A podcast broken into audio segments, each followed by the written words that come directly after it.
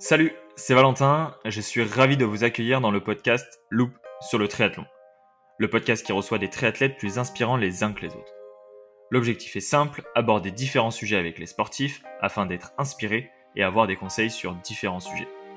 Dans cette hors-saison, le but est de recevoir des acteurs du sport comme un coach sportif, un préparateur mental ou un nutritionniste par exemple.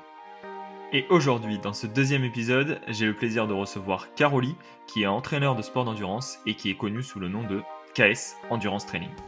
Être performant sur Ironman, c'est tolérer la fatigue. Le souci, c'est qu'un athlète, il va aller faire un test. Alors, généralement, euh, alors moi je suis totalement contre à chaque fois, je pense dans les écrits, ça doit se voir, mais quand on me parle de FTP avec un seul test de 20 minutes, ça me, ça me fait bondir, ça me fait sourire il vaut mieux aller courir une heure et demie faire une heure et demie de vélo plutôt que d'aller faire euh, une heure et demie de musculation. Caroli est un triathlète aguerri. C'est un réel passionné qui a envie de progresser et d'apprendre au quotidien. Il accompagne des triathlètes amateurs et professionnels dans l'atteinte de leurs objectifs. J'ai décidé d'inviter Caroli car je suis régulièrement ses posts, ses articles de blog et ses retours avec ses athlètes. J'aime sa vision scientifique et individualisée de notre sport. Le but de l'épisode est d'avoir des notions de coaching, des astuces pour l'entraînement et surtout un regard poussé sur ce que j'appelle la science du sport. Hello Caroli, je suis ravi de pouvoir échanger avec toi et je te souhaite la bienvenue dans le podcast Loop sur le triathlon. Pour commencer notre échange, pourrais-tu te présenter s'il te plaît? Bonjour, ben merci de, l'invitation déjà. Euh, Caroli Spi, euh, je suis responsable de la société KS Endurance Training depuis 2012 et triathlète depuis trop longtemps, depuis 1994, exactement, à l'époque des maillots de bain et, du triathlon assez fun. Donc on va dire les, les, débuts du triathlon, quoi. Ouais, pas vraiment, vraiment les débuts, mais ouais, un peu, ouais, c'est vrai que la, connaissance avec les... Voilà, faire le triathlon en maillot de bain, c'était assez fun, avec des couleurs bien fluo qui, qui tapaient bien, voilà. Ok, Bon, merci pour cette petite présentation. Et justement, ça me permet de te demander, euh, est-ce que tu peux nous faire un, petit retour sur ta carrière sportive déjà et aussi euh, ta carrière d'entraîneur? Comment tu es arrivé dans ce milieu-là? Est-ce que ça a toujours été un objectif d'être entraîneur pour toi? Ouais, alors euh, moi j'ai commencé, on va dire ado, par la boxe, essentiellement boxe américaine, boxe taille full contact, boxe française, pendant une dizaine d'années. Euh, c'était vraiment une passion. Je voulais euh, devenir entraîneur euh, en boxe et avoir une salle de, musculation. Et, en parallèle, j'ai découvert le, triathlon parce que j'allais en vacances à Embrun. Et avec mon, avec mon coach de boxe, avec qui je m'entends encore super bien, on s'est mis à courir. Et, et après, bah, d'une chose en amenant une autre, je, je me suis mis au triathlon tout en maintenant la boxe euh, en parallèle. Et je suis parti à Marseille, euh, c'était en fin 94, pour euh, rejoindre une école pour devenir éducateur sportif. surtout, il y avait un diplôme spécialisé dans l'haltérophilie. Et c'est là où j'ai commencé les, ma formation dans le domaine des sciences du sport.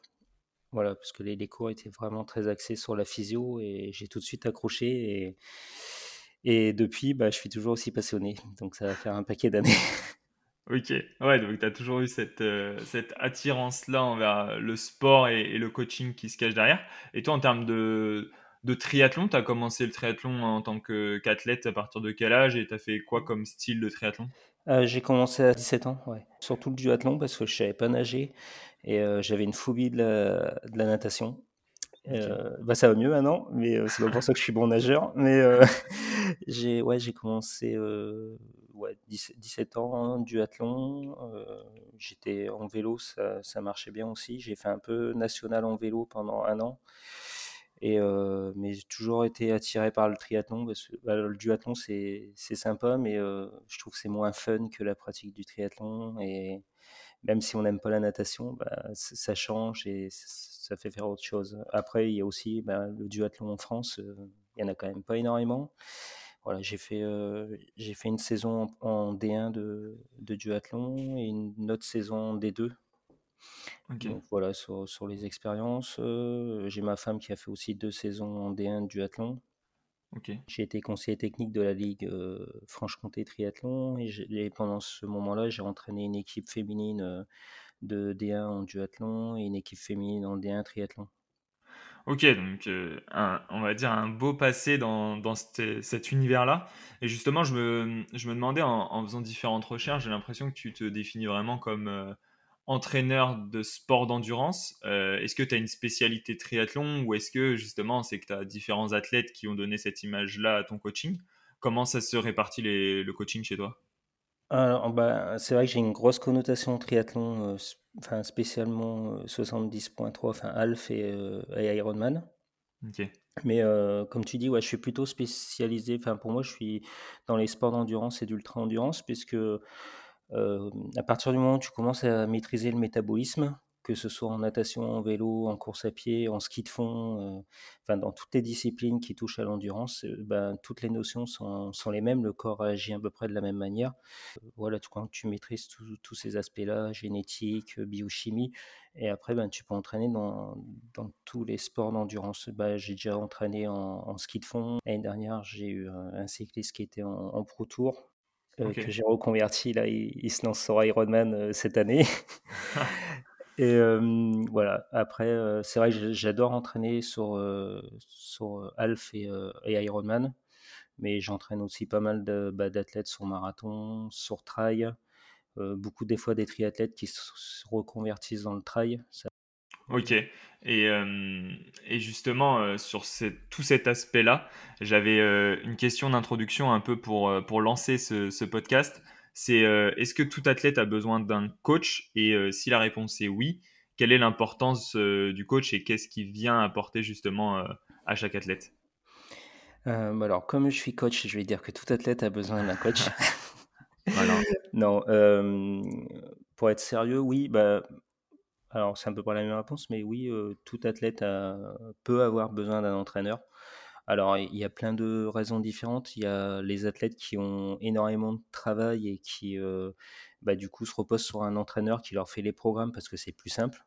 Euh, il a juste à suivre le programme d'entraînement, c'est moins de stress pour lui. Euh, qu'est-ce que je dois faire ce jour-là? C'est des gens qui sont vraiment timés, ils ont une heure ce jour-là, une heure par-ci, une heure par-là. Donc là, on casse bien.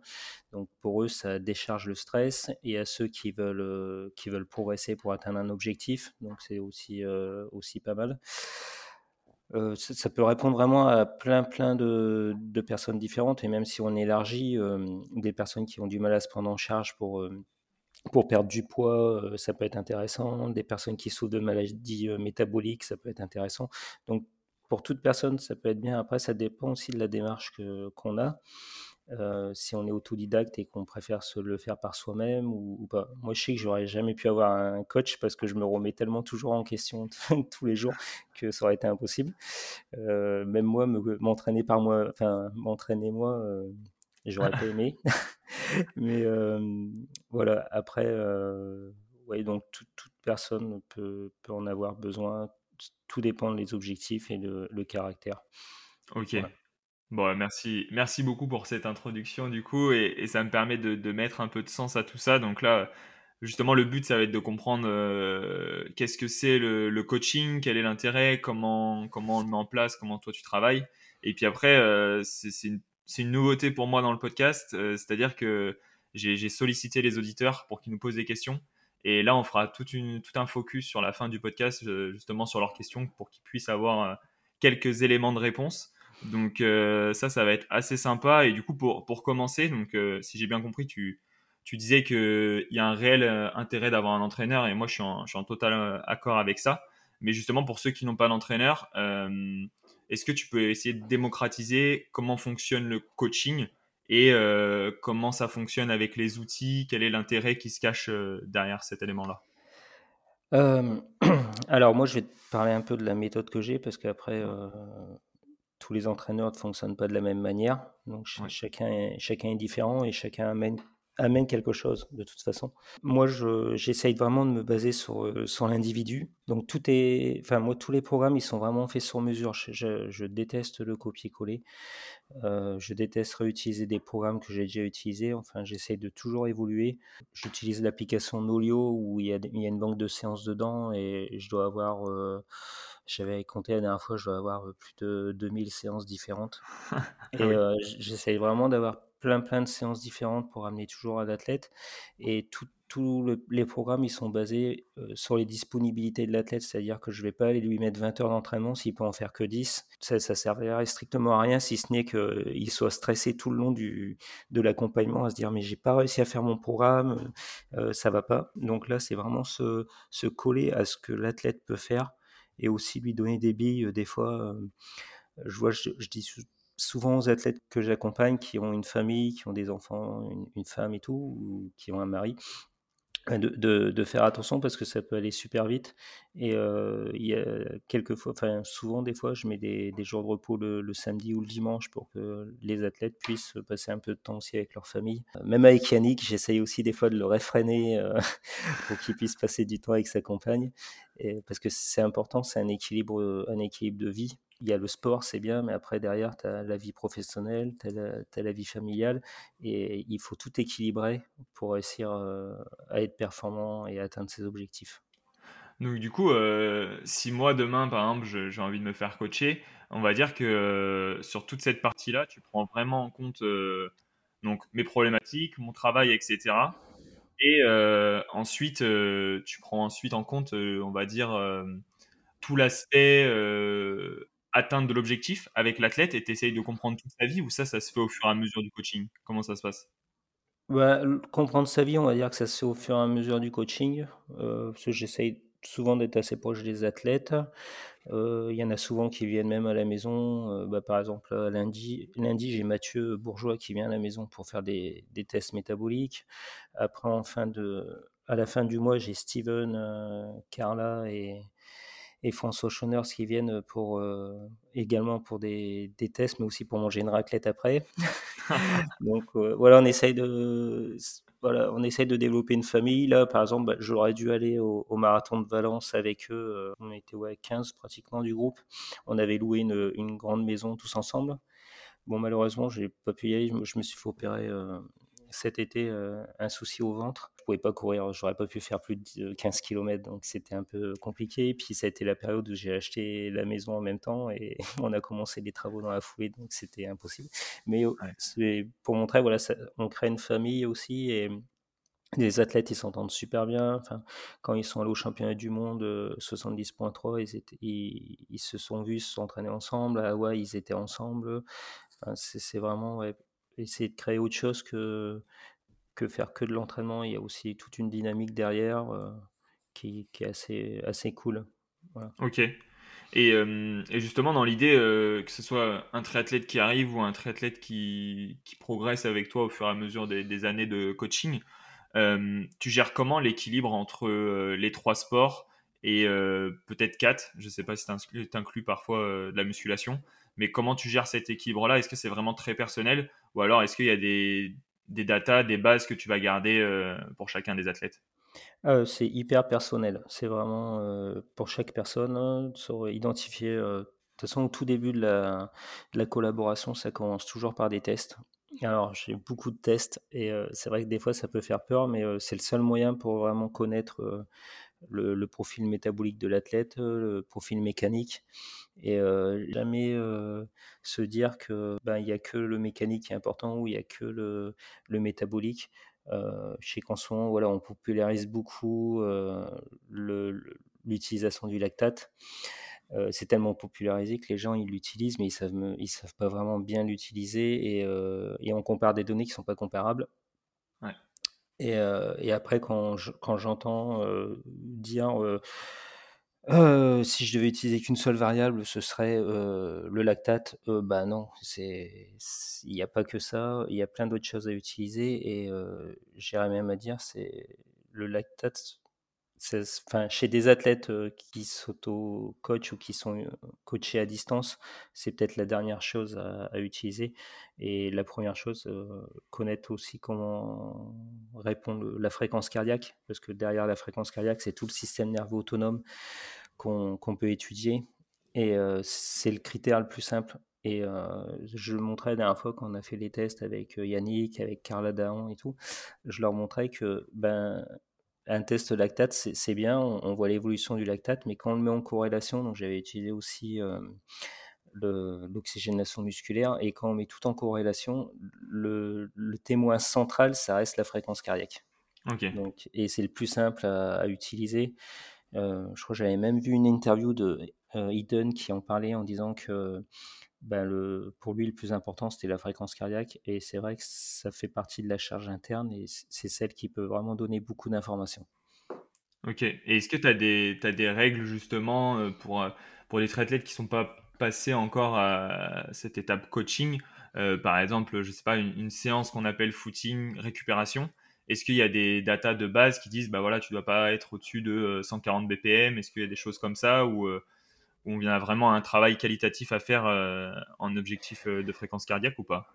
Non, alors si tu n'as pas, si pas fait de, de test, euh, surtout ne pas donner une valeur qui, qui correspondra à rien, parce que je vois par exemple j'ai une athlète qui, qui, doit avoir, qui a plus de 60 ans et qui a encore une fréquence cardiaque à 195 battements par minute.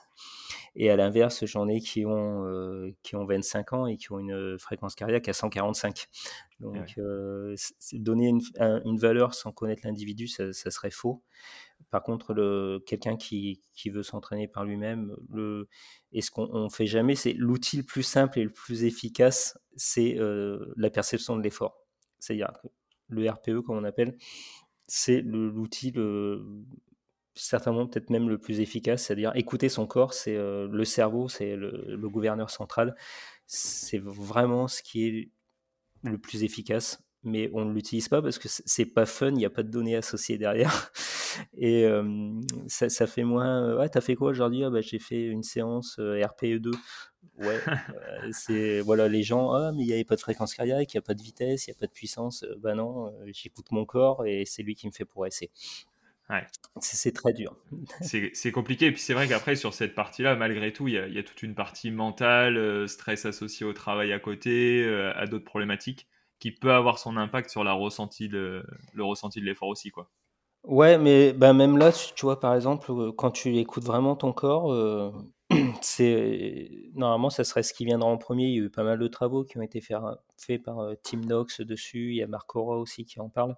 Et euh, comme quoi le voilà c'est le ressenti qui devrait être utilisé en premier et le, cerveau connaît exactement ce qui se passe dans ton corps et c'est lui qui envoie des euh, surtout dans les sports d'endurance parce qu'on a des afférences au niveau toutes les informations au niveau neuromusculaire tout, tout remonte et on, a plein d'informations. C'est différent par exemple du foot où c'est c'est pas les mêmes types d'afférences nerveuses qu'il y a. En, foot, tu regardes ce qui se passe. C'est un traitement de l'information au niveau cognitif par rapport au, jeu de balle et ainsi de suite. Alors qu'en course à pied, en vélo, enfin dans tous les sports d'endurance, sur les dominantes énergétiques, c'est vraiment cette afférence neuromusculaire qui va aller fournir l'information de ce qui se passe dans le corps euh, au cerveau et le cerveau va mettre en place la stratégie pour euh, soit prévenir euh, toute atteinte à son système ou permettre d'aller plus loin dans l'effort. Ouais, ok. Mais parce que justement, moi, ça, ça, me fait poser des questions parce que c'est vrai que je trouve ça très intéressant, cette réflexion et de se dire, ok, on, fonctionne en, écoutant notre corps, mais j'écoutais un, podcast qui disait qu'en fait, ce qui pouvait parfois différencier, par exemple en ultra, euh, des Kylian Jornet, euh, de, l'athlète amateur qui en fait fait 25e et qui s'entraîne tous les jours, c'est euh, la sensibilité à la douleur. C'est-à-dire que sur un même point donné, ils n'ont pas la même sensation de douleur chacun. Et du coup, c'est pour ça qu'il y en a un, ça le bloque ou ça bloque pas. Est-ce que ça, ça peut avoir un impact ou pas du tout? Ouais, ouais, ouais. moi, j'ai souvent rencontré des athlètes qui sont meilleurs à l'entraînement qu'en compétition, ce qui est toujours assez frustrant et, ça, après, l'entraîneur, il a tout mis en place pour que l'athlète y arrive, il a tout validé l'entraînement, et après, tout est dans les mains de l'athlète. C'est-à-dire que c'est à lui à performer et à essayer de sortir de, cette problématique de, euh, de un cadenas mental qui l'empêche de, se transcender en, compétition. Et malheureusement, ça arrive vraiment souvent. Et comme tu dis, et là je te relance, c'est que les, meilleurs sont ceux qui arrivent à, à surpasser ce seuil de, tolérance à, la fatigue. Et euh, bah, tu as, plein d'athlètes qu'on pourrait voir je pense à un gars comme Blumenfeld, tu vois bien qu'il arrive à, à, se dépasser. moi, j'aime bien un, gars comme Vincent Louis aussi, où on voit qu'il a un mental qui est, qui est quand même très, très fort. Quoi. Il, est, il est solide. à l'inverse, tu, tu, pouvais voir des jeunes triathlètes français qui n'ont jamais réussi à passer l'étape de junior à, senior parce que ben, mentalement, ça suit pas. C'est pas physiologiquement, parce que physiologiquement, ils étaient super forts en junior. Il n'y a pas de raison qu'ils soient pas très forts après en senior. Mais euh, après, voilà, il y a des cannes mentales. Et l'athlète qui réussit, c'est celui qui a la, meilleure euh, disposition, on va dire, génétique, mais aussi au niveau mental. Parce que sans le mental, derrière, tu n'arrives pas à, faire ça. Et c'est vrai que bah, Kylian Jornet, à mon avis, il a un mental de fou. moi, je le retrouve sur une échelle comme ça. J'ai j'ai Yannick et Steven qui arrivent à, chaque fois à sortir des courses énormes qui sont même meilleures que ce qu'ils font à l'entraînement parce qu'ils ont, ils ont un gros mental. quoi. Ouais, c'est vrai que ça me fait penser au podcast que, que j'ai sorti juste avant avec Benjamin de, de Mental Attitude qui disait qu'en fait pour performer, il fallait justement mettre tout ça en place et que chaque élément se travaillait. C'est-à-dire que si physiquement on n'était pas prêt, mais mentalement on était, bah, on n'allait pas performer. Et à l'inverse, comme tu le dis, euh, la partie mentale, si elle n'est pas travaillée, elle n'est pas présente, ça va être très compliqué d'aller chercher une performance. Quoi. Mmh. Ouais, puis la partie mentale, je pense qu'elle se travaille aussi euh, euh, au jour le jour, enfin, dans, dans, dans, ta vie, enfin, toutes les étapes que, par lesquelles tu as dû passer, ton travail. Enfin, je vois un gars comme Yannick ou même Steven, ils, ils, ont un travail à côté, euh, ils, doivent euh, chercher pour avoir des sponsors, ils, ils, se lèvent à 7 heures du matin, euh, Steven pour aller s'entraîner, quand je vois Yannick, il, se couche à 1 heure du matin, après il se relève, enfin, c'est, ça, ça, crée, ça forge le mental aussi, parce que tu sais par tout, tout, tous les sacrifices que tu as fait pour arriver là, et, et c'est quelque chose qui, qui forge. Et c'est des athlètes qui, après, en compète, ils, arrivent à se transcender, à l'inverse d'athlètes qui, chez qui tout tombe tout cuit et, et où bah, ils n'arrivent pas à se forger ce mental-là. Ouais, c'est sûr. Ah, mais c'est vrai que c'est des sujets qui sont quand même très importants et très intéressants et qu'on peut faire évoluer au fur et à mesure avec chaque athlète. Et je trouve ça intéressant que toi, en tant que préparateur physique, coach, tu aussi cette euh, vision-là et que tu puisses accompagner euh, tes athlètes sur, euh, sur différents points. Quoi. Ouais, alors après, c'est vrai que c'est compliqué parce que on va dire que tout l'aspect mental, c'est pas quelque chose que je maîtrise bien. Euh, je me rappelle mes cours à la fac, c'était pas du tout ce que je préférais, tout, ce qui était psychologie euh, sociale, cognitive euh, et, ainsi de suite. Mais après, il y, a des, spécialistes à côté. Je sais qu'il y, a Benjamin, moi je, travaille beaucoup aussi avec, Pierre Cochat. Quand, ça dépasse tes compétences, il, vaut mieux envoyer l'athlète voir quelqu'un qui sait faire plutôt que de croire que tu sais tout faire. Et, quelqu'un qui fait tout, c'est quelqu'un qui fait rien de bien. Vrai. Donc, euh, tu vois, euh, là, par exemple, Yannick, euh, on avait besoin de d'avoir des menus au niveau nutritionnel et tout ça. Moi, je gère tout l'aspect stratégie nutritionnelle, mais je suis pas nutritionniste, c'est-à-dire que c'est pas moi qui vais concevoir une assiette, qui vais peser le nombre de grammes de glucides, de protéines dans une assiette et, tout ça. Donc là, on s'attache les services d'un nutritionniste et ça permet d'améliorer la qualité de l'entraînement par lui-même parce que derrière, il y a quelqu'un qui est compétent dans ce domaine-là. Parce que tu peux pas être compétent dans tous les domaines. Quand je vois des personnes qui sont entraîneurs, préparateurs mentaux, qui font du, positionnement sur le vélo, je veux pas critiquer, mais c'est hyper compliqué d'être d'être bon dans, dans, dans, des domaines qui sont complètement différents. Quoi. Et moi, je m'attache déjà à tous les aspects physio. Je vois, c'est une à deux heures par jour de, de formation dans ces domaines-là. Mais je, je, je ne enfin, je pourrais pas aller faire de la psycho à côté ou faire du positionnement, de la biomécanique, parce que c'est complètement un autre domaine et, et tu ne peux pas être compétent dans tout. Quoi. Enfin, en tout cas, moi, c'est ce que je pense. Après, voilà, il peut très bien y avoir des gens qui sont super bons et qui sont compétents dans tout. Ouais, c'est vrai, toi, je pense que tu as plus la vision et c'est là aussi que tu vas emmener tes athlètes de, de l'excellence dans un domaine et d'aller s'appuyer sur l'excellence dans, dans, chacun des domaines alors que c'est vrai que parfois on en voit, ils, veulent plus chercher le, juste milieu dans, chacun des domaines et essayer de trouver un truc qui, va faire l'affaire pour l'athlète.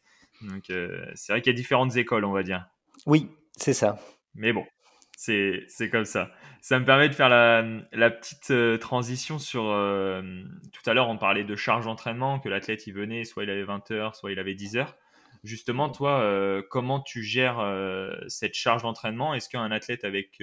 deux athlètes avec le même objectif, mais une charge différente, c'est atteignable? Ou alors tu lui dis, bah non, finalement, en fait, là, tu n'auras pas assez de volume horaire et on n'arrivera pas à atteindre l'objectif. Comment tu gères un peu cette partie-là, toi, de ton côté?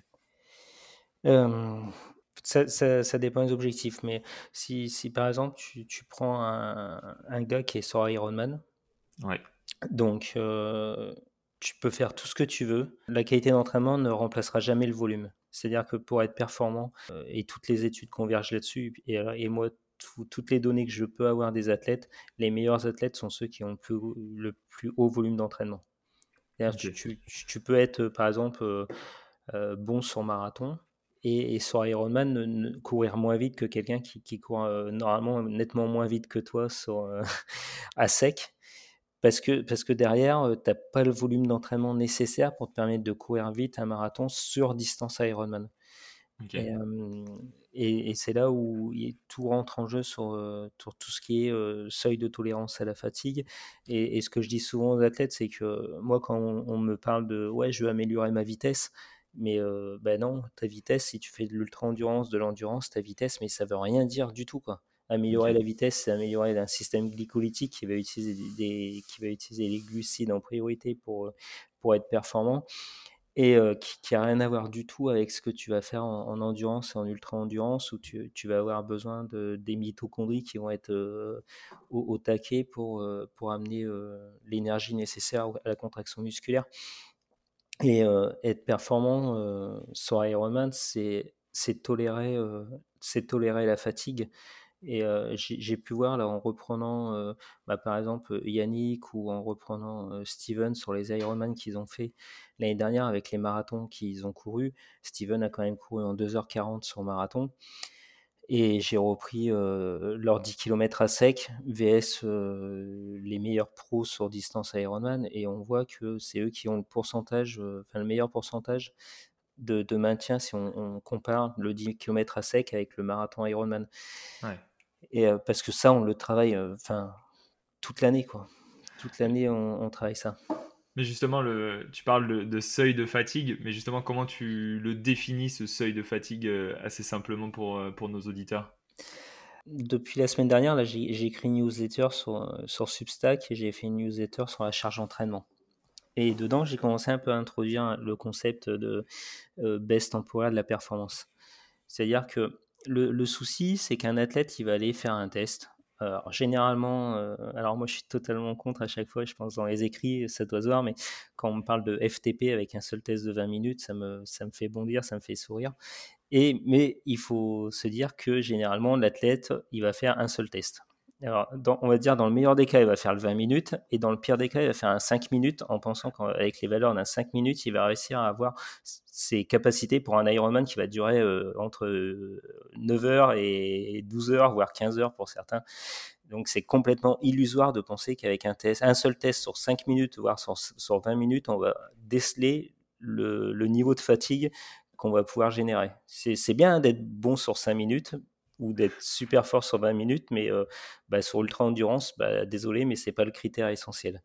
Donc le critère essentiel, c'est de définir, c'est par exemple ton 20 minutes.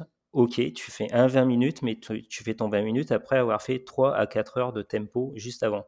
Et là, tu vas voir que ton 20 minutes, c'est pas du tout le même parce que tu as une baisse temporaire de la performance pendant l'effort. Et c'est cette baisse temporaire de la performance qu'il faut évaluer pour l'améliorer il y a des athlètes qui vont euh, être capables d'être à, de perdre que 5% de leur puissance sur, euh, sur 20 minutes après avoir fait 3 heures de tempo. Et, alors que d'autres, ils vont perdre 20-30%. Enfin, moi, j'ai pu voir des, des, choses où il y en a, ils perdent, mais c'est énorme, quoi. Et c'est là où tu vois ceux qui perdent le moins, c'est bah, ceux qui sont les plus performants sur, euh, sur endurance et ultra-endurance. Donc, c'est cette partie-là qu'on bosse. Le, seuil de fatigue, si j'ai bien compris, c'est vraiment en fait à partir d'un instant T, qui est souvent assez long, comme tu disais, après 3-4 heures de, tempo, combien l'athlète et du coup son corps va perdre en performance par rapport à s'il venait de le faire là en tout début d'entraînement. quoi. C'est ça. Et c'est ça que tu viens mesurer Oui, c'est exactement ça, parce qu'il il y a eu pas mal d'études, là, de Monder, Place, et puis plein d'autres. Enfin, il y a Léo Sprague hein, qui en parle aussi en cyclisme. Et ils ont pu montrer, par exemple, que le, Enfin, il y a une grosse mode où on parle beaucoup de SV2, même si je pense qu'il y a beaucoup d'athlètes qui, confondent SV2, qui est un seuil ventilatoire qu'on étudie en laboratoire avec les échanges gazeux, avec un truc sur le terrain qui n'est pas du tout du SV2, euh, qui se rapporterait plus à du, seuil lactique. Et beaucoup qui confondent aussi seuil euh, lactique avec euh, intensité, puissance, vitesse critique, qui sont deux choses aussi différentes. Mais donc ils se sont aperçus que le SV2 que tu mesures de manière isolée et le SV2 qui mesure en état de fatigue est différent. C'est-à-dire qu'au bout d'un moment, tu vas demander à ton athlète de s'entraîner un pourcentage d'un indice, donc que ce soit n'importe quel indice, hein, que ce soit la puissance critique, et encore que la puissance critique, quand tu la travailles bien, tu arrives à, à, définir des bons indices. Mais ton, ton SV2 est modifié, un seuil lactique est modifié. Euh, alors, si je parle de la VMA et PMA, alors là, c'est même une catastrophe parce que c'est euh, l'indice sur, euh, sur 5 minutes, il est plus du tout valable. Donc, du coup, tu vas demander à ton, à ton athlète d'aller faire une séance d'entraînement qu'il va pas être capable de faire, de réaliser parce qu'il va plus tu vas pu être sur les mêmes intensités puisque tu vas avoir développé de la fatigue avant. Donc c'est tous ces aspects-là qu'il faut définir. Alors moi je travaille depuis 2012 avec l'intensité critique parce que justement je cherchais, un, quelque chose de différent parce que je ne croyais plus du tout à la VMA ni à la PMA pour avoir vu ben, pour l'expérience de terrain.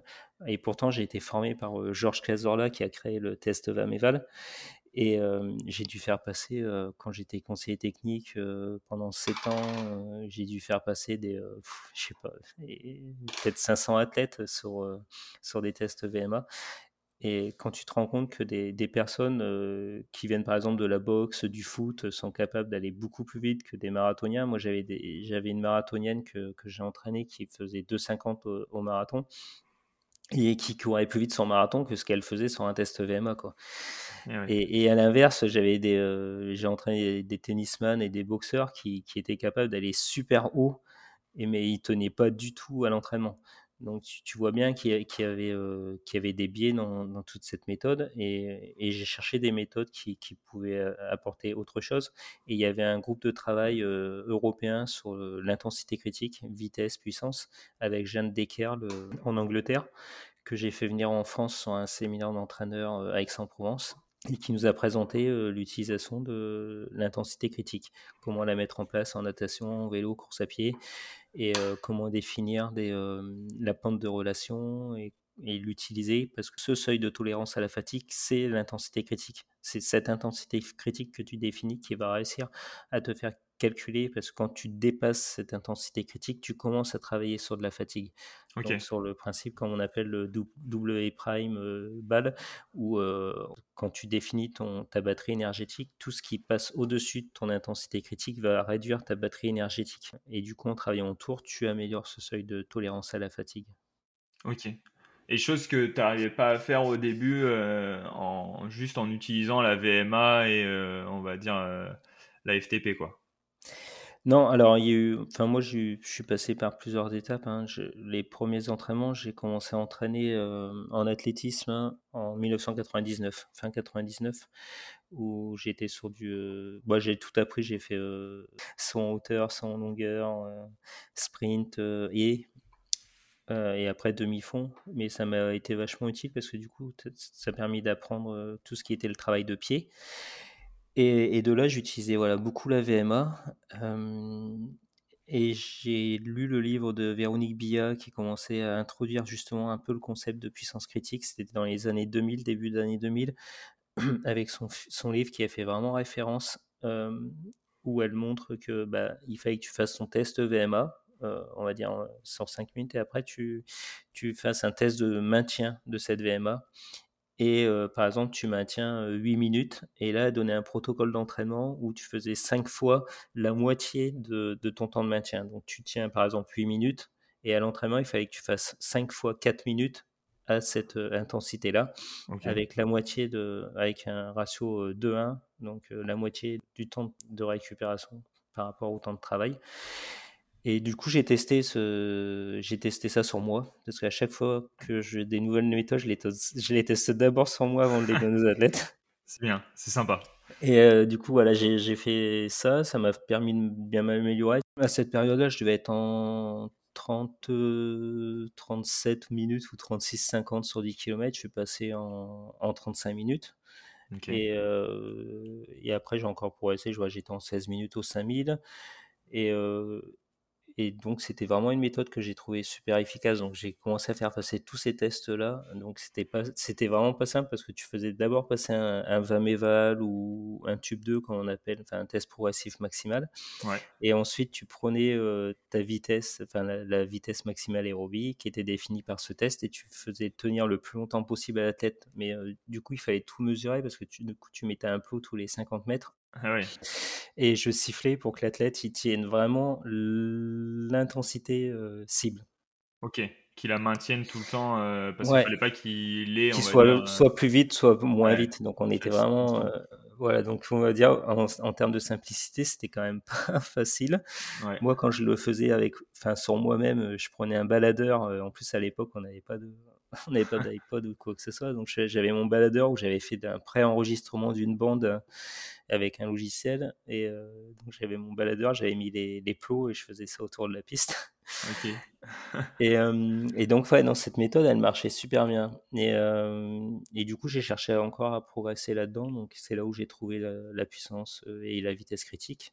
Je suis même allé, j'ai même fait un DU avec Véronique Bia, du coup, pour en apprendre plus aussi sur, ces, démarches-là.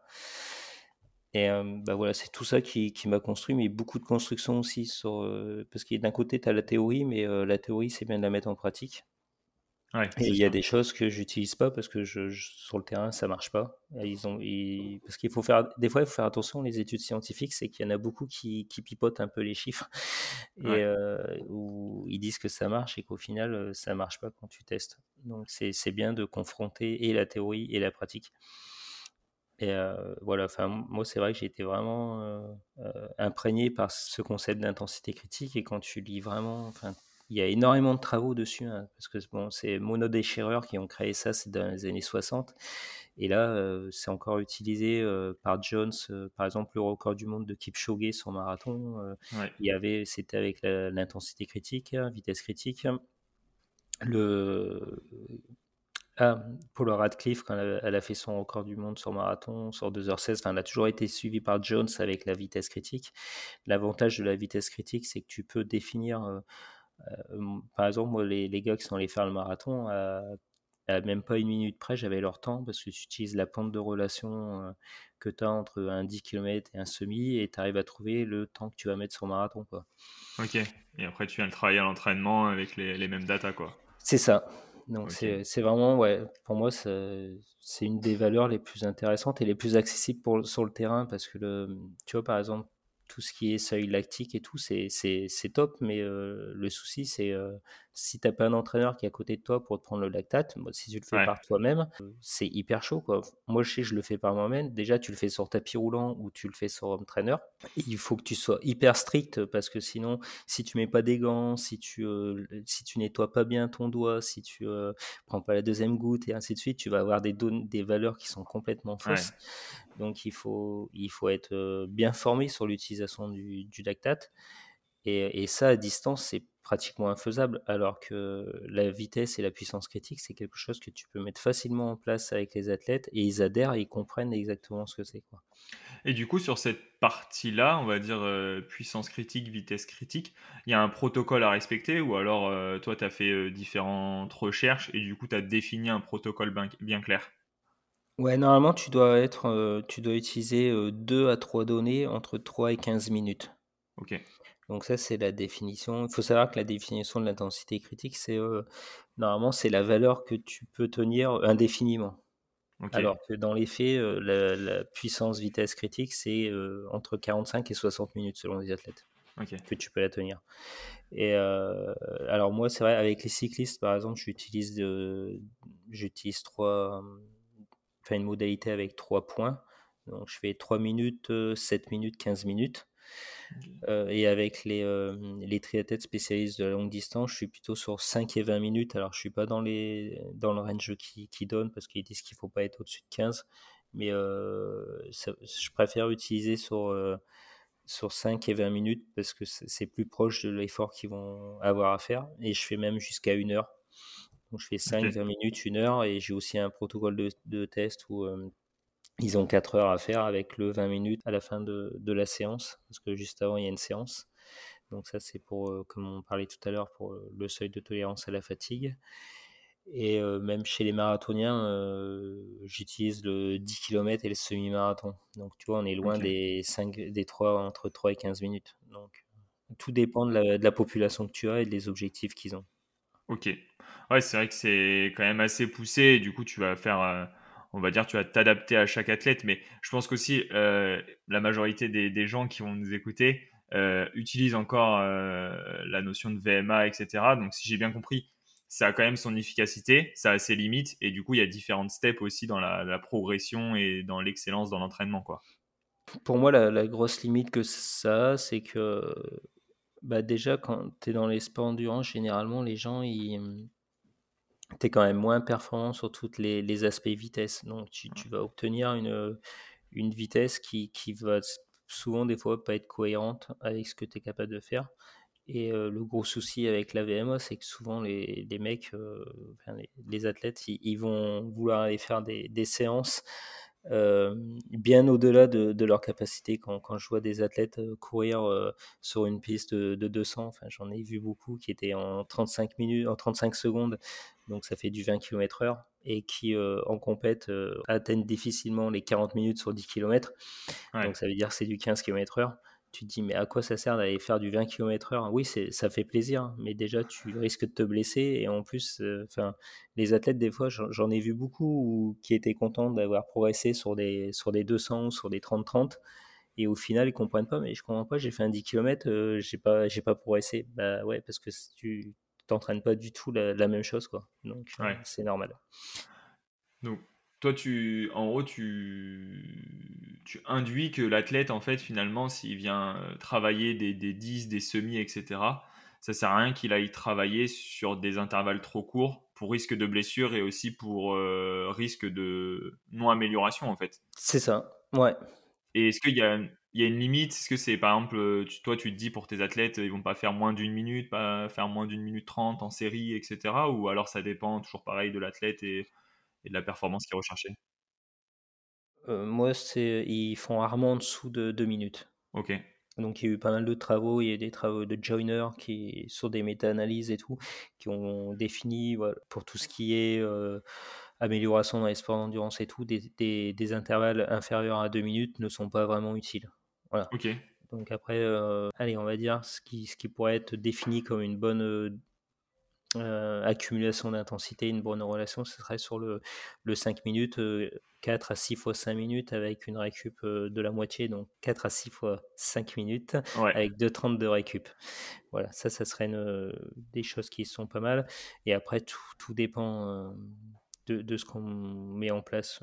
Ouais, avec l'athlète, ce qu'il vise, etc. Quoi.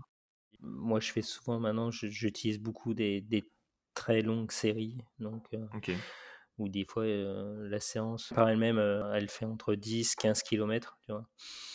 Deux séances, hors échauffement et récupération. Donc, voilà, tout, tout, dépend de l'athlète, de son profil. Il n'y a, y a, pas de, de, cas précis, quoi. Après, c'est vrai que je, des fois, je garde des, des, séances, alors en vélo, pas en course à pied, mais en vélo, des, des 30 secondes, récup 15 secondes.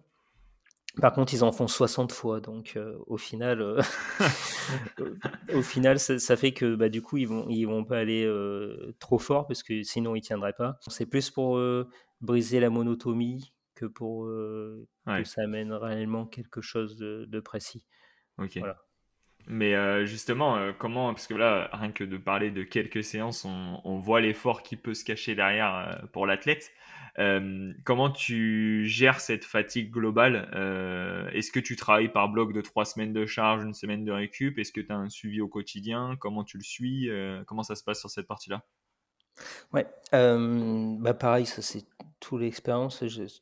toutes ces, ces théories sur l'entraînement sur trois semaines, récup une semaine, je les ai utilisées en, tout début quand j'étais entraîneur et que je, je, me suis vraiment aperçu que ça ne marchait pas. Tout, toutes ces théories où bah, l'hiver, il faut faire de la basse intensité, après on augmente l'intensité, les phases de préparation générale, préparation spécifique et tout au final, de l'avoir utilisé pour moi-même et pour les autres athlètes, je me rendais compte qu'il y avait certainement mieux à faire. Et je me suis vraiment beaucoup axé sur tous les travaux qui se font en Norvège, essentiellement tout, tout, le côté norvégien, côté anglo-saxon, les Canadiens sont pas mal. Donc eux, il, y a Saylor qui a défini la pyramide des pratiques avec ce qu'on a vraiment, la Saylor hiérarchie, ce qu'on a vraiment besoin. Et il a vraiment mis en évidence que les cycles de trois semaines, récup une semaine, ça repose sur des, euh, sur des travaux qui ont, enfin, qui ont jamais été validés. C'était euh, avec Medvedev sur la charge d'entraînement. Dans les années 60 euh, et au moment du bloc soviétique, avec pas mal de derrière de, dopage, on va dire. Et donc tout, tout, tout ça n'a aucune justification. Ils ont fait pas mal d'études en, en, mixant les séances d'entraînement où ils ont pris trois groupes donc Sailor a, pris trois groupes d'entraînement, leur ont fait faire différentes modalités pour voir si vraiment tu avais besoin d'avoir d'abord la base aérobie, ensuite l'intensité moyenne, ensuite l'intensité forte. Et ils ont tout mixé. Ils ont fait aussi des athlètes à qui ils ont fait commencer le début de l'entraînement à haute intensité et pour le finir à basse intensité et d'autres groupes où ils mixaient, c'est-à-dire qu'ils faisaient et de la basse et de la haute et de la moyenne intensité et ils se sont aperçus bah, que ça changeait pas grand-chose, voire même rien du tout et, qu'il n'y avait pas de justification. Après, sur, quand on va encore autre chose, il y a les travaux de, de Gabet sur les ratios de charge qui ont montré que bah, le fait comme ça d'augmenter progressivement sur trois semaines, ensuite réduire sur une semaine, c'est le meilleur moyen pour que l'athlète se blesse. Et ce qui est le plus important, c'est de garder une charge consistante et régulière. C'est-à-dire que moi, ce que j'essaye de faire avec les athlètes, c'est toute l'année, on a une charge qui reste stable, le plus stable possible pour justement prévenir toutes ces blessures et tout. Donc je croise les doigts, j'ai très peu de blessures dans le groupe. Quand j'en ai, c'est souvent bah, soit une chute, soit des fois, bon, souvent les infections ORL l'hiver qui, qui, arrivent souvent, ou quand l'athlète il décide de, de, de, faire des changements sans vraiment t'en parler, du style là un athlète qui s'est blessé en changeant de chaussure, en prenant le drop un drop de 0, de, enfin en passant de drop de 5 à drop de 0, qui l'a blessé. Quoi. Voilà. Et euh, donc, qui vient pas de l'entraînement, mais qui vient d'un souci, euh, euh, on va dire, mécanique.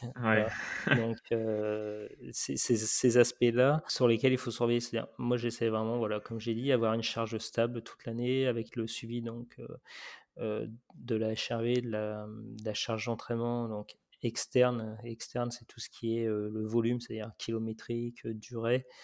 la charge interne qu'on peut quantifier avec en prenant la charge externe et plus le RPE qu'on multiplie ensemble pour avoir la somme des, des, RPE.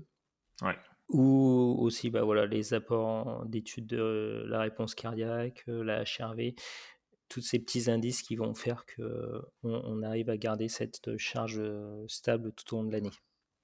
Justement, la petite notion de, HRV, est-ce que tu peux euh, l'expliquer pour nos auditeurs de, façon un peu euh, démocratisée et de voir toi comment tu l'utilises et pourquoi tu l'utilises cette notion-là? Ouais, alors la HRV, c'est euh, la variabilité de la fréquence cardiaque. Hein. On va le faire en français, VFC, ça va changer. Et quand par exemple on a 60 battements par minute, ça ne veut pas dire qu'on va avoir un battement par seconde, mais que c'est la durée qui s'écoule entre chaque battement varie et cette variation, donc c'est la variabilité de la fréquence cardiaque. Et en étudiant cette variation, on peut étudier le fonctionnement du système nerveux autonome.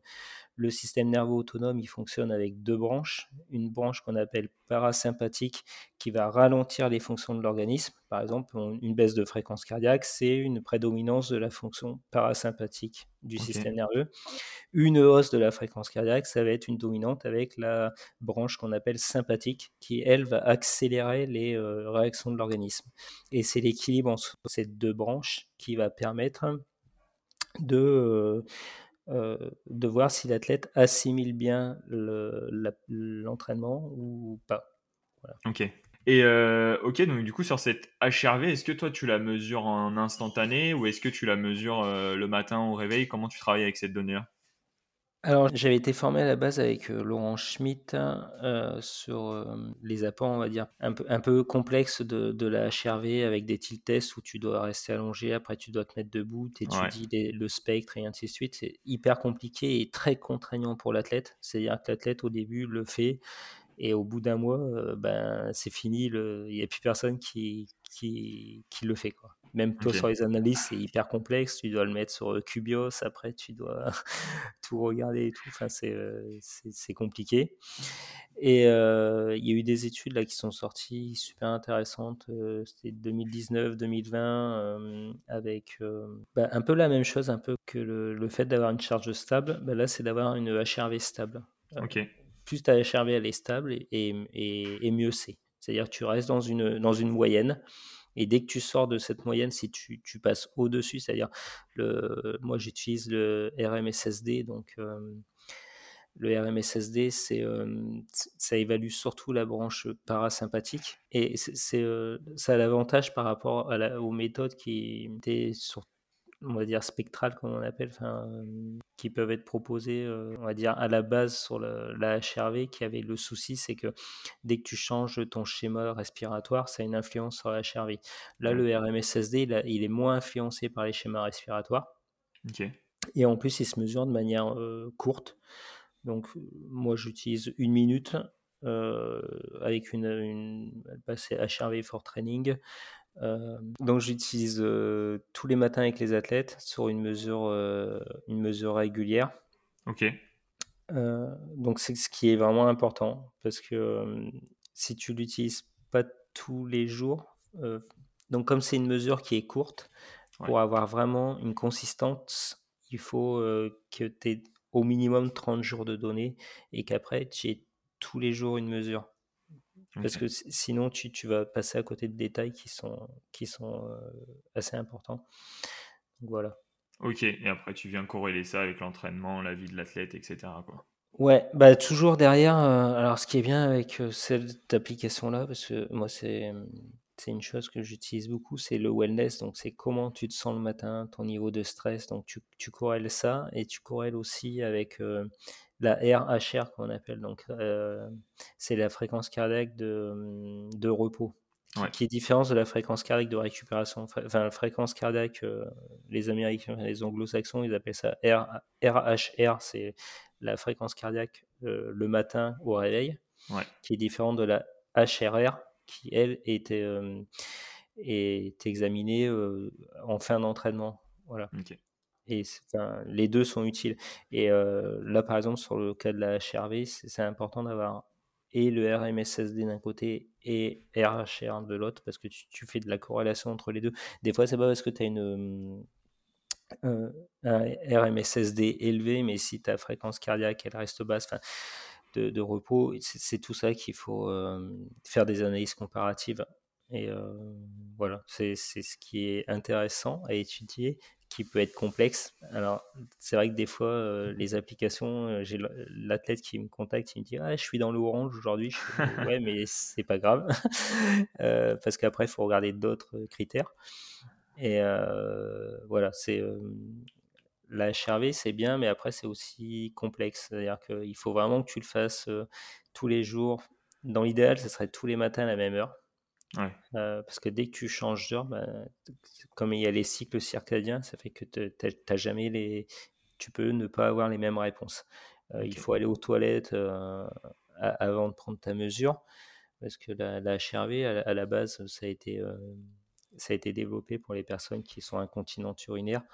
Donc, dès que tu as la vessie qui est pleine, bah, ça a une influence sur ta variabilité cardiaque. Donc c'est tout, tout, ça qu'il faut savoir. Après, tu as, as, des mesures de corrélation. En gros, qu'il faut regarder tous les jours parce que des fois, dans les sports d'endurance, tu as une prédominance du parasympathique. Donc, il va baisser la fréquence cardiaque. Et au bout d'un moment, tes, euh, tes enregistrements, tu dois plus les faire allongés, mais tu dois les faire assis, sinon tu n'as pas des bons résultats de HRV. Donc, bah, c'est à partir de ce moment-là, on voit que un entraîneur formé dans le domaine est important parce que c'est pas évident de, de, de, maîtriser tous ces aspects-là, parce que sinon, tu, voilà, comme je dis souvent, c'est bien de vouloir comparer des choses, mais quand on commence à comparer des choses qui ne sont pas comparables, ça, ça devient compliqué. Quoi. C'est sûr que là-dessus, ça fait beaucoup de data, beaucoup d'infos et de connaissances à avoir. Et c'est vrai qu'il y a toujours des, petites choses, à mon avis, entre les lignes qu'il faut être capable de lire avec euh, l'expérience et la formation. Quoi. Oui, c'est ça.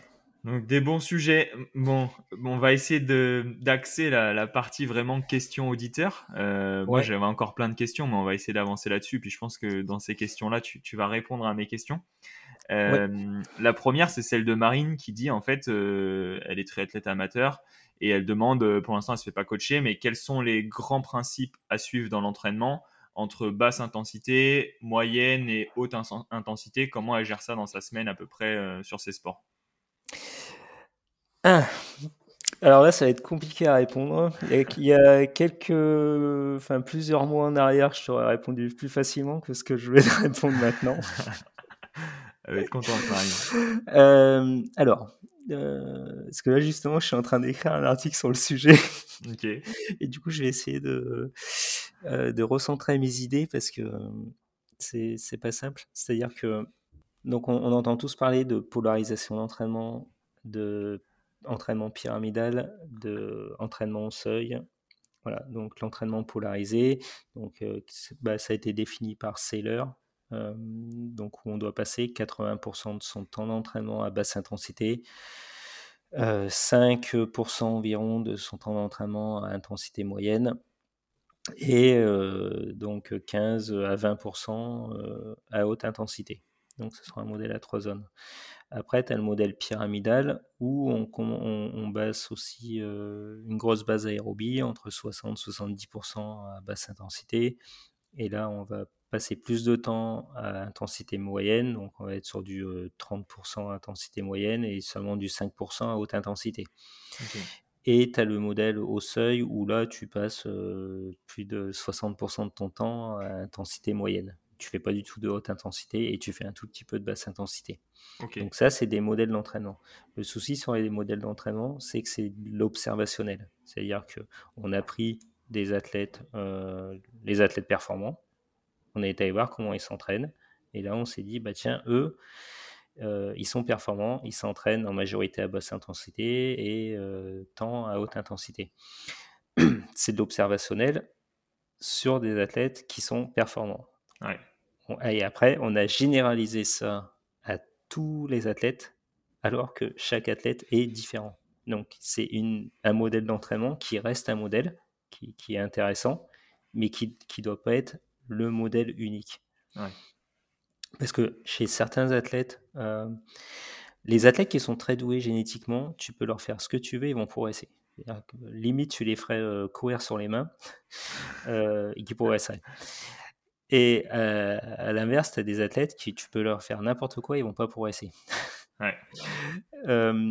et de ce que j'ai pu voir, enfin moi en tout cas de l'expérience, c'est que et en ce moment on le met énormément en avant, c'est tout ce travail, comme ils appellent, euh, à basse intensité, de base aérobie, qui est vachement popularisé depuis la victoire de Pogacar euh, au Tour de France avec euh, Inigo San Milan. Alors attention, j'adore Inigo San Milan, j'adore tout ce qu'il fait et tout, mais pour ma part, je pense pas que tu, ne dois ne faire que de la basse intensité. parce qu'au bout d'un moment, l'athlète ne progresse pas tu peux le voir de partout, c'est que si tu fais pas des intensités euh, spécifiques, de toute façon, au bout d'un moment, tu, vas atteindre un palier. Ou alors, euh, c'est différent entre une population, euh, on va dire, amateur qui va s'entraîner entre 5, 10 ou 15 heures par semaine, et des athlètes qui vont s'entraîner 30 à 40 heures, parce que forcément, ces athlètes à 30-40 heures, mais ils sont obligés de faire de la basse intensité, parce qu'au bout d'un moment, euh, ils n'arrivent même pas à assimiler cette haute intensité. Donc, c'est pour ça que tout dépend de, ton niveau, de, de, tes réponses euh, au niveau génétique et tout, de comment tu t'adaptes. Et tu peux pas mettre une généralité pour tout le monde. Chez certaines personnes, le, la polarisation ne va pas marcher, alors que chez d'autres, elle va très bien marcher. Le pyramidal va bien marcher. Enfin, tout, tout dépend du moment et, de l'athlète. Et donc, du coup, ça va pas répondre à, sa question, mais. au moins, elle sait où aller chercher quelques infos, on va dire. Voilà. donc, ça, ça, ça, va être cool. Ok, merci à toi. Il y a une question d'Alex qui est Peux-tu nous éclairer sur les crampes? Pourquoi j'ai souvent des crampes alors que je m'entraîne régulièrement? Euh, là, ouais, là j'ai publié un post il y a pas longtemps sur les crampes. alors bon, ça a été ça, ça, fait longtemps qu'on en parle. Moi, j'ai eu, j'ai eu pas mal de, de, cours à la fac avec, euh, avec Caroline Nicole quand j'étais en licence, euh, qui était spécialisée sur le cycle étirement détente. Donc, on va dire cycle étirement détente pour faire plus, euh, pour populariser un peu plus le terme, c'est tout ce qui est la pliométrie. C'est contraction euh, excentrique après une contraction concentrique. Donc ça, c'est à peu près quand tu cours, quand tu descends les escaliers, tu es en excentrique, quand tu montes les escaliers, tu es en concentrique. Donc ça, c'est ce qu'ils appellent le cycle étirement détente. Et Caroline Nicole a, vachement travaillé dessus, sur le seuil de fatigue aussi, et sur du coup ben, la survenue de crampes. Et euh, là, il y a eu des travaux récents là, qui, qui sont sortis il y a quelques mois sur le fait que les crampes ne venaient pas d'un déficit en électrolytes. C'est vrai qu'il y a beaucoup d'athlètes qui pensent qu'ils ont des crampes parce qu'ils ne boivent pas assez. et généralement, bah, ça vient rarement de là. tu es rarement sous-hydraté, on va dire. ça peut arriver, hein. je ne dis pas que ça ne peut pas arriver, mais c'est quand même assez rare. et c'est plus un problème au niveau du système nerveux. C'est-à-dire que quand tu as une crampe, c'est ce qu'on appelle le tétanos parfait, c'est que l'influx nerveux qui va, qui va à la fibre musculaire, après ça va dans, tu rentres dans des notions, euh, tout ce qui est euh, synchronisation, sommation spatiale, sommation temporelle, c'est la synchronisation des unités motrices qu'on appelle. Donc sommation temporelle, c'est euh, l'influx nerveux qui va arriver très vite sur la, sur la fibre musculaire, qui va la contracter. Et la sommation spatiale, c'est l'influx qui va arriver sur l'ensemble de l'unité motrice. Euh, pour contracter le, cette unité motrice. Et euh, c'est l'alliance des deux qui, qui fait euh, qui va, qui va, permettre la contraction musculaire. Et quand tu as des crampes, c'est du coup une mauvaise, une mauvaise propagation de cet influx nerveux qui va sur la fibre musculaire, qui va la faire se contracter de manière involontaire sans que tu aies envie de le faire. C'est-à-dire que là, tu n'auras pas d'emprise sur ta contraction. Parce que tu, tu, peux, par exemple, tu regardes ton quadri, euh, tu as envie de le contracter, tu arrives à le contracter. Et là, c'est euh, ton influx nerveux, donc c'est le cerveau qui va envoyer directement euh, un influx nerveux sur la fibre et qui va la contracter parce qu'il est déréglé. Donc généralement, ça n'arrive pas sur ce problème d'hydratation, mais plus sur un problème d'entraînement et ben, on en revient encore toujours euh, ce seuil de tolérance euh, à la fatigue. Et euh, même s'il s'entraîne bien de manière régulière, c'est qu'est-ce qu'on appelle bien une manière régulière? C'est-à-dire que tu veux faire un marathon, tu vas courir 42 km à une intensité cible. Si tu t'entraînes jamais à l'entraînement à faire 40 km à cette intensité cible, le jour de la compète, ben, ton organisme ne sera pas habitué et ça risque de générer des crampes. Donc c'est là où on revient. Le, par exemple, tu as du volume d'entraînement et tu t'entraînes sur des, euh, des séances spécifiques, tu euh, risques moins de développer des crampes qu'une personne qui, euh, qui va aller faire par exemple de la VMA sur du 30-30 et pour préparer un marathon. Ok. Ouais, donc c'est vraiment travail spécifique et, repousser, on va dire, ce seuil de fatigue et d'habituer le corps à, à, maintenir un tel effort à une telle intensité. quoi. C'est ça. Et généralement, quand il y a des crampes, c'est vraiment ce souci de, d'entraînement à la base. Ok. Bon, merci beaucoup. De rien. On va passer à, la petite question de, Benjamin qui demande est-ce que pour préparer un Ironman, je dois faire déjà de la, musculation Et si oui, est-ce que je la fais en force, en endurance ou alors je fais juste de la PPG La musculation, pareil, ça a été hyper popularisé là, dans les dernières années, comme quoi le travail de force maximale permettait de s'améliorer. Donc oui, c'est vrai. Par contre, il permet de s'améliorer, mais c'est sur des pourcentages assez faibles. Hein. C'est de l'ordre de 1 à 3% donc c'est c'est pas énorme. mais, mais pour réussir à t'améliorer, en gros, quand tu vas faire de la force max, tu vas améliorer bah, ton système nerveux. Donc c'est un peu, si on prend avec les crampes, ça peut aider à ne pas avoir de crampes. mais si tu veux t'améliorer dans, dans, ce domaine-là, donc il faut faire de la force max sur une base minimale de deux entraînements en force max par semaine. Chez des athlètes amateurs, réussir à dégager deux fois alors, sur la force max, l'inconvénient, c'est que tu fais des répétitions, tu n'en fais pas beaucoup, mais tu prends énormément de récupération. Et eh oui. Donc, du coup, la séance, elle dure longtemps, parce que tu prends beaucoup de récup.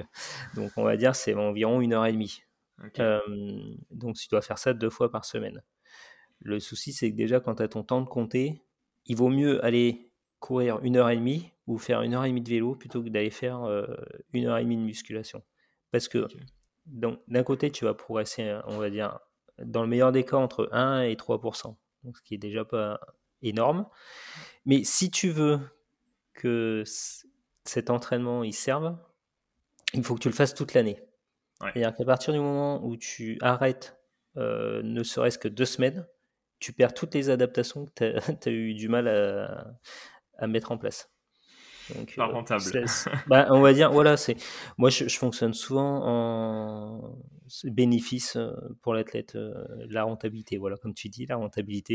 Et eh ben, est-ce que c'est rentable pour un athlète amateur de faire de la musculation? Moi, je leur dis tout le temps non. Je préfère que tu remplaces cette heure et demie à aller courir ou faire du vélo. Ça va être, être certainement plus utile que d'aller faire de la musculation, qui en plus, tu vas devoir en faire toute l'année. Pour faire de la musculation, c'est de la force max. Euh, quand tu vois le prix de la fonte et tout, il n'y a pas beaucoup de personnes qui peuvent avoir une presse, euh, une barre à squat guidée euh, chez eux avec autant de poids. Parce que quand même, des fois, c'est du. il faudrait avoir sur des squats, des fois, tu peux monter à 180 ou 200 kilos. Quoi. Donc, il faut les acheter, ces poids-là. Hein. voilà, il faut avoir la place et tout. Donc, si tu dois aller en salle, c'est-à-dire que déjà, tu as une heure et demie de, euh, une heure et demie de, sport, plus le transport, te changer, enfin ainsi de suite. Donc tu, tu, tu perds énormément de temps.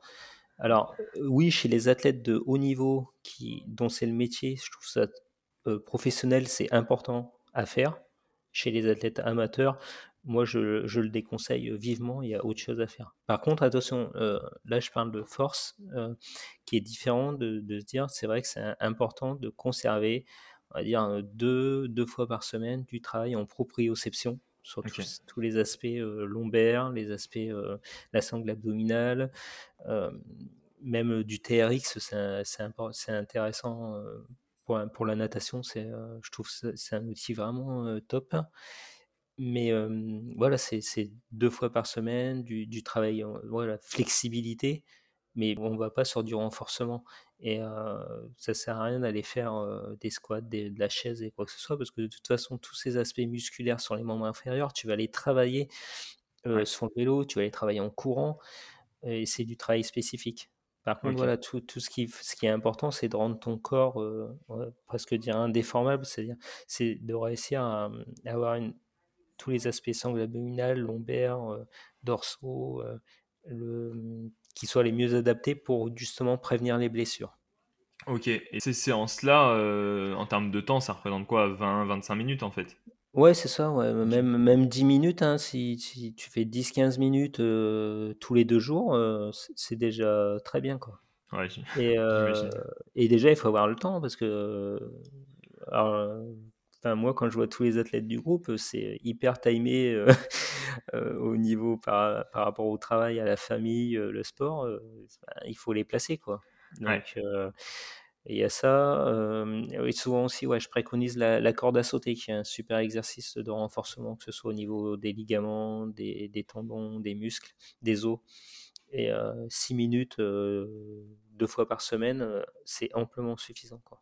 Ok, Bon, ce sera une bonne astuce à, retenir du coup pour euh, cette partie-là. Merci, euh, merci à toi.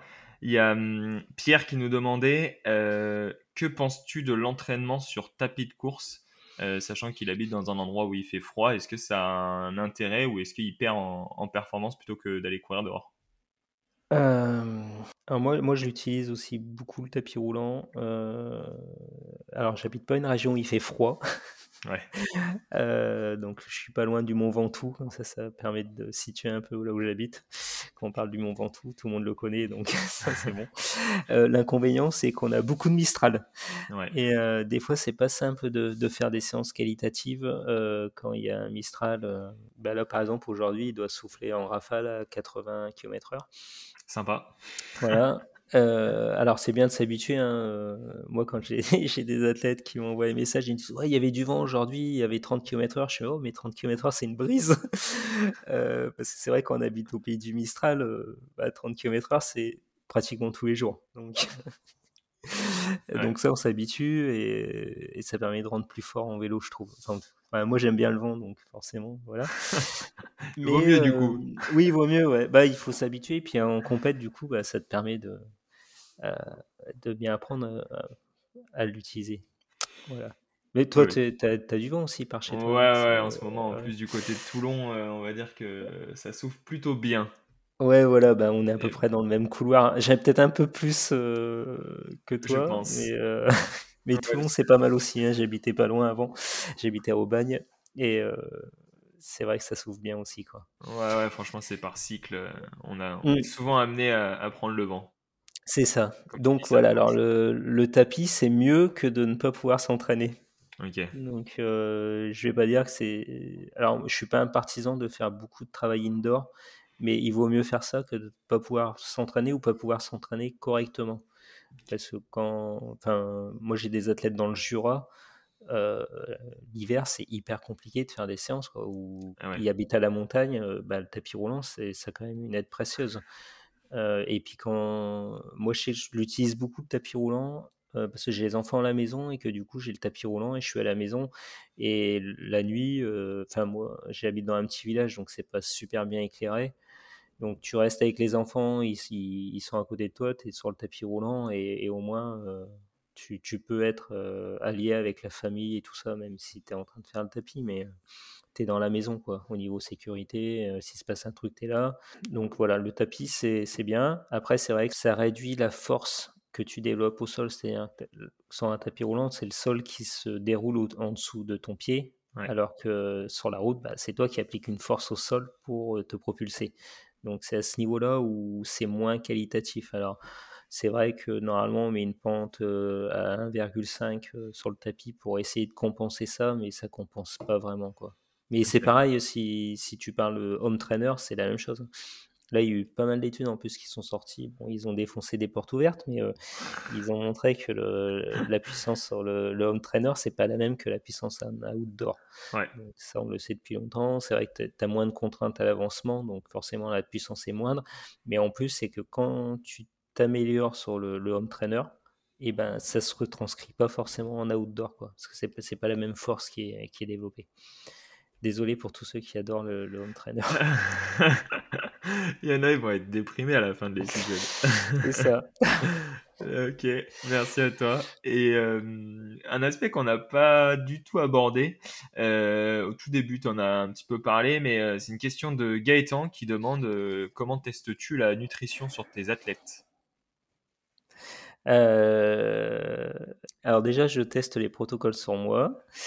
Euh, après les avoir testés sur moi, je, le, je, les utilise avec les athlètes. Alors c'est pas des tests, hein, c'est des entraînements. L'entraînement nutritionnel, c'est comme l'entraînement physique. C'est-à-dire okay. que si tu veux réussir, euh, alors en ce moment, il y a beaucoup de euh, de travaux sur l'apport en, en, glucides à l'effort de longue durée, donc entre 90 voire 120 grammes par heure. Si tu veux réussir à ingérer 90 à 120 grammes par heure, c'est un entraînement nutritionnel, enfin un entraînement de l'intestin, un entraînement de l'estomac. C'est-à-dire que c'est un fil rouge toute l'année où tu apprends ton organisme à, tolérer cette dose massive de, de, glucose. Si tu ne le fais pas, et que tu veux prendre en compétition 90 grammes sans t'être entraîné avant, bah, la seule chose que tu vas réussir à faire, c'est euh, avoir des troubles gastriques. Okay. C'est euh, normalement pour t'adapter à 90 grammes, c'est au minimum 4 semaines d'entraînement à raison de deux fois par semaine à prendre 90 grammes par heure. Par heure. Même si sur tu... des séances à basse intensité, par exemple? Enfin, tu, tu ouais. sélectionnes deux séances ou euh, oui. tu dis voilà, ok. Ouais, alors là, je, enfin, c'est assez compliqué. Moi, je travaille en, je travaille en périodisation nutritionnelle. Ok. C'est-à-dire qu'en fonction des séances, je, je préconise euh, comment l'apport nutritionnel qui que doit avoir l'athlète. Donc, euh, périodisation nutritionnelle, il y a des choses simples comme euh, aller courir à jeun. Donc ça, c'est, ça fait partie de la périodisation nutritionnelle. Des, des jours en low carb, par exemple, quand tu es à, basse intensité sur ta journée, tu peux très bien avoir une journée où tu ne manges pas du tout de glucides. des jours à gros entraînement, tu es en apport en high carb, c'est-à-dire que tu t'apportes X grammes par kilo toutes les heures. Donc c'est des doses massives, mais ça permet de, de, de faire ton entraînement. Euh, sur certaines séances à haute intensité, euh, les athlètes commencent à prendre les glucides au bout de 30 minutes ou sur d'autres séances, moi je les fais commencer à 1h30, à 3h. J'ai des séances où même des fois pendant 4 heures ils prennent pas de glucides. Euh, voilà. c'est vraiment un travail de fond, oui. mais c'est vraiment un élément qui fait partie de la performance et de l'entraînement. C'est pas à tester comme on peut entendre des fois, bah, teste une fois sur une séance et puis tu verras bien ah si tu supportes les gels. Quoi. Ah non, c'est bah, si, si la tête fait ça, c'est le meilleur moyen pour qu'ils ça, mais ça marche pas. Donc euh, ouais. ça marche pas parce que je l'ai fait qu'une fois. Euh, voilà, c'est comme l'entraînement. Si tu t'entraînes pas tous les jours, ben t'es pas performant. Ben, la nutrition, c'est c'est exactement la même chose. Alors moi, je travaille beaucoup euh, sur les notions de flexibilité métabolique. La flexibilité métabolique, c'est la capacité de l'organisme à utiliser les carburants issus de l'alimentation pendant l'effort. C'est-à-dire que sur le sur euh, endurance, que ce soit sur, sur euh, Half ou sur Ironman, tu as quand même une grosse prépondérance des, des lipides. C'est-à-dire, si tu ne si apprends pas l'organisme à utiliser les acides gras libres à l'effort, tu, euh, tu, tu, seras moins performant. Tu, tu, peux, même en, en, apportant 90 à 120 grammes par heure, tu ne compenses pas les pertes que tu vas avoir sur un Ironman. Donc, c'est-à-dire que si tu ne si tu n'optimises pas cette flexibilité métabolique, cette capacité à utiliser différents carburants, que ce soit les glucides ou les lipides à l'effort, eh ben, tu, tu, passes vraiment à côté de quelque chose qui va te permettre d'être, euh, performant sur euh, endurance et ultra endurance. Donc, il faut optimiser ces, euh, cette capacité-là. Ok, bah franchement super intéressant d'avoir ton retour sur ce sujet et de voir l'importance justement de la nutrition sur ces athlètes. Et dans un podcast que j'avais fait avec, Yannick, justement, il me disait qu'une fois il avait fait une hypo. Et ce qui avait été un peu relevé avec toi, c'est que c'est pas l'alimentation pendant l'effort qui avait été mauvais, mais le fait que la veille il avait moins bien mangé et du coup en fait il avait pas ses réserves. Quoi. Ouais, bah c'est pour ça que tout à l'heure je disais que j'ai on travaillait avec un nutritionniste parce que pour moi il avait un, déficit énergétique. Hein. Donc euh, on, en parle beaucoup, mais quand tu t'entraînes énormément, les athlètes d'endurance, souvent, des fois, ils veulent perdre, veulent perdre du poids. Donc, la première notion, c'est tu dis, ah, super, bah, du coup, je suis plus performant, je suis moins lourd, je, vais plus vite. Hein. mais le revers de la médaille, c'est qu'au bout de quelques semaines, après, tu engendres de la fatigue et tu es moins performant. Et là, il y a eu une étude de, cas qui est sortie il n'y a pas longtemps là, sur un athlète norvégien qui, du coup était à haut niveau en ski de fond et, et euh, n'était plus du tout performant et ils ont repris son entraînement à zéro et dedans il, montre que le souci c'est que l'athlète s'était mis à faire du low carb sans que ce soit périodisé et euh, ça l'a fait énormément euh, régresser dans sa pratique. Donc moi je suis vraiment hyper attentif à, ça. C'est le, le, syndrome qu'on appelle c'est le RED S. C'est un déficit énergétique et il faut vraiment être attentif à l'apport que tu as en fonction de ta charge d'entraînement. C'est-à-dire qu'à chaque fois que tu fais un effort, tu sais le nombre de kilocalories que tu vas, tu, vas utiliser et de là, il faut le compenser. Quoi. Il ne faut pas que tu sois en déficit, il faut le, le compenser pour y arriver. Donc, avec Yannick, on travaille vraiment là-dessus avec un nutritionniste à côté où je lui ai fait tout le plan de, de la périodisation et chaque jour, en fonction des entraînements, qu'est-ce qu'il faut manger avant, pendant, après. Ok. Et pour réussir à ça, Ouais, bah après, tu vois, le... tu as, les Norvégiens qui en, parlent, qui en parlent aussi. Tu vois, Blue Monfeld, on va dire que c'est pas le modèle de. C'est pas un Kenyan, quoi. Non, on est d'accord. Euh, limite, des fois, il fait même un peu, un peu gras. Ouais. Et euh, c'est pas ce qui l'empêche d'être performant sur, sur distance Ironman. tu prends un Lionel Sanders, on va pas dire qu'il est spécialement maigre non plus. Quoi. Ouais, non, non, c'est sûr. Euh, et sur Ironman, voilà, c'est euh, justement leur entraîneur, il en parlait la dernière fois, Eden et Blumenfeld, où il disait que c'était hyper important de, de, compenser toutes les, euh, les pertes qu'il y avait. Et c'est vrai que moi, c'est quelque chose que j'avais identifié dès cet été avec Yannick, et c'est pour ça qu'on est parti voilà, avec ce nutritionniste pour parce que moi, je ne suis pas nutritionniste, donc je ne sais pas composer une assiette. Je, pourrais te dire, dans cette assiette, il y a tant de grammes de, glucides. Enfin, j'ai pas envie de me former là-dessus parce que c'est pas mon boulot. Je ne veux pas être nutritionniste. Et voilà, donc les gens le font très bien et c'est important parce que tu. Donc on, a, on a fait tout ce bilan nutritionnel sur Yannick et il s'avérait vraiment qu'il était donc en déficit. Ouais.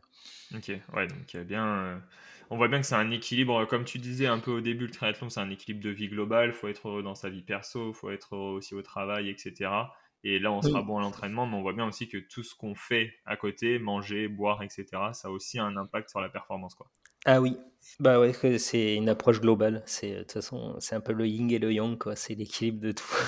Ouais, super, super intéressant. Et on va finir par une question de Margot.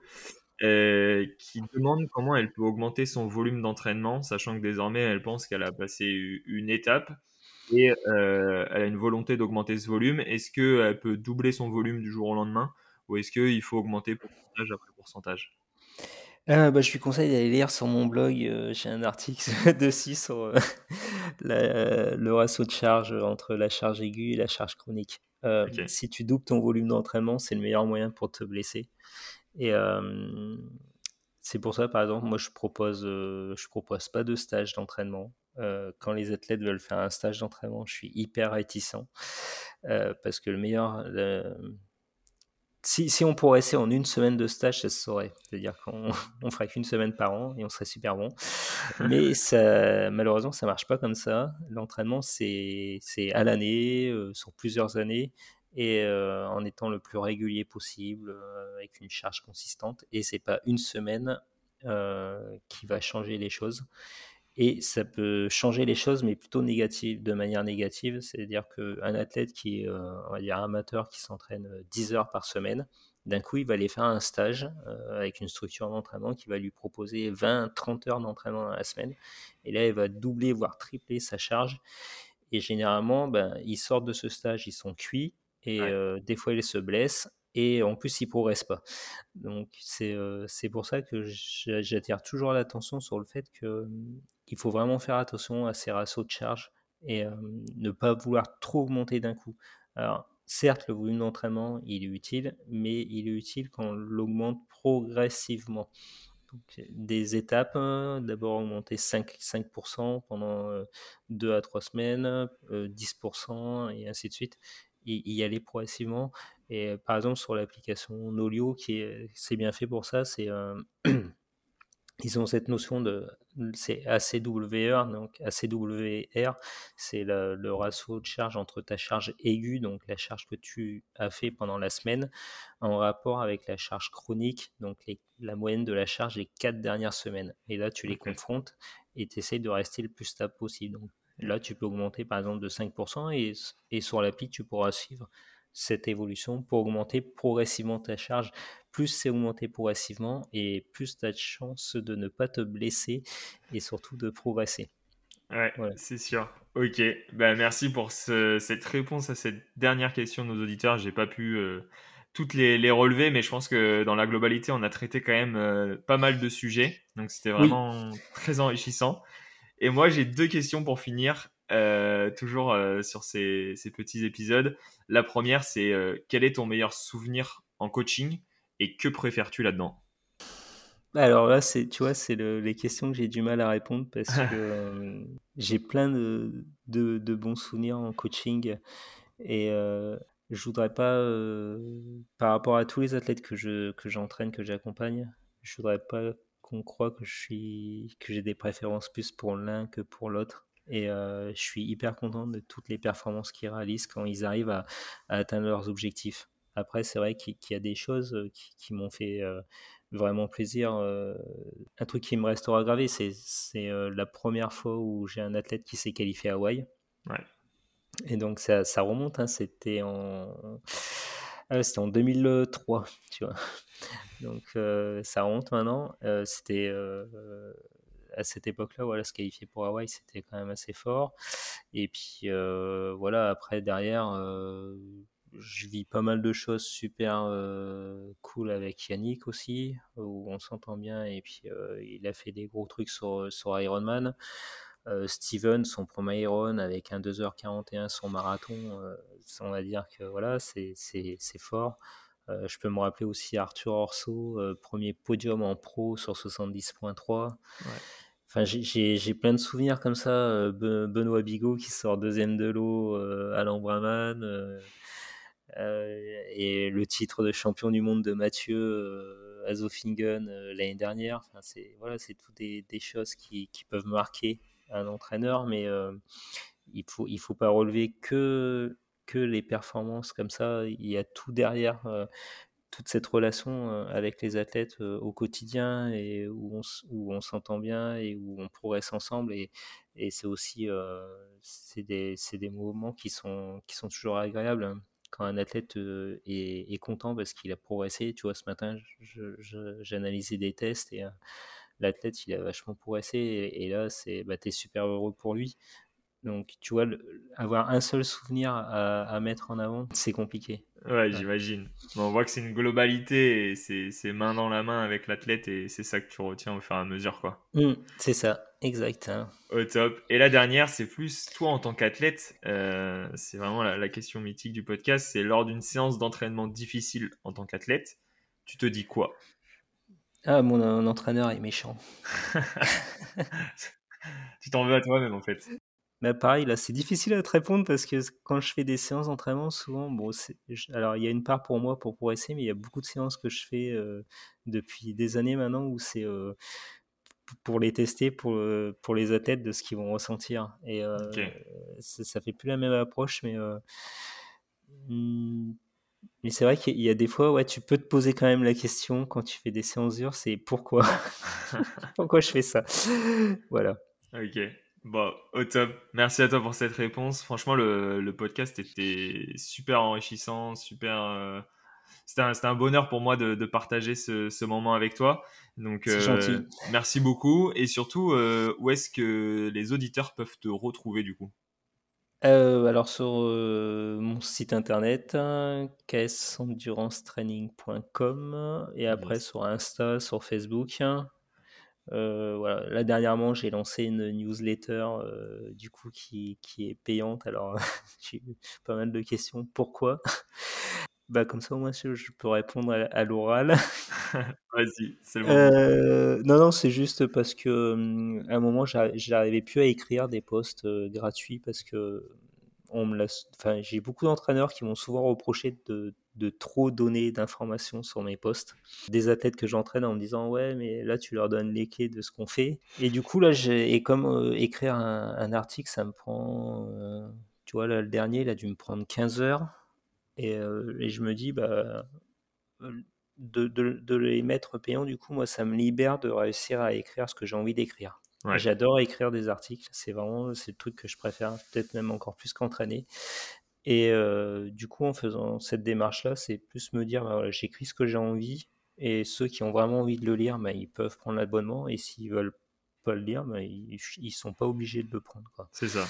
Voilà, et, et, ça me permet de ne pas avoir l'impression de, de, travailler aussi pour rien, parce que c'est quand même un investissement en temps, et, et, de le mettre accessible à tout le monde. Je l'ai fait, je l'ai fait beaucoup, hein, parce que je le fais depuis, depuis 2012. J'ai publié énormément d'articles, et là je me dis, bah, c'est le temps de passer à autre chose. Ok. bah, t'as bien raison, franchement, si toi tu te retrouves là-dedans, et, je vois ce qui se cache derrière, donc si tu trouves toute une cohérence et apporter du, contenu qualitatif, euh, j'invite tout le monde à aller découvrir ça du coup. Et puis euh, de toute façon, je mettrai les liens euh, dans la petite description. Donc, euh, Merci beaucoup. Tout sera bon. Cas, merci à toi. En merci tout de ton invitation et merci pour toutes ces questions. Avec grand plaisir. Et puis euh, peut-être qu'on se croisera du coup euh, sur les routes, pas très loin, au pied du Mont Ventoux ou quoi. Voilà, si un jour tu as envie de monter le Ventoux, n'hésite pas. Avec plaisir, au top. Bah, merci à toi et puis à la prochaine. À bientôt. Ciao. Ciao.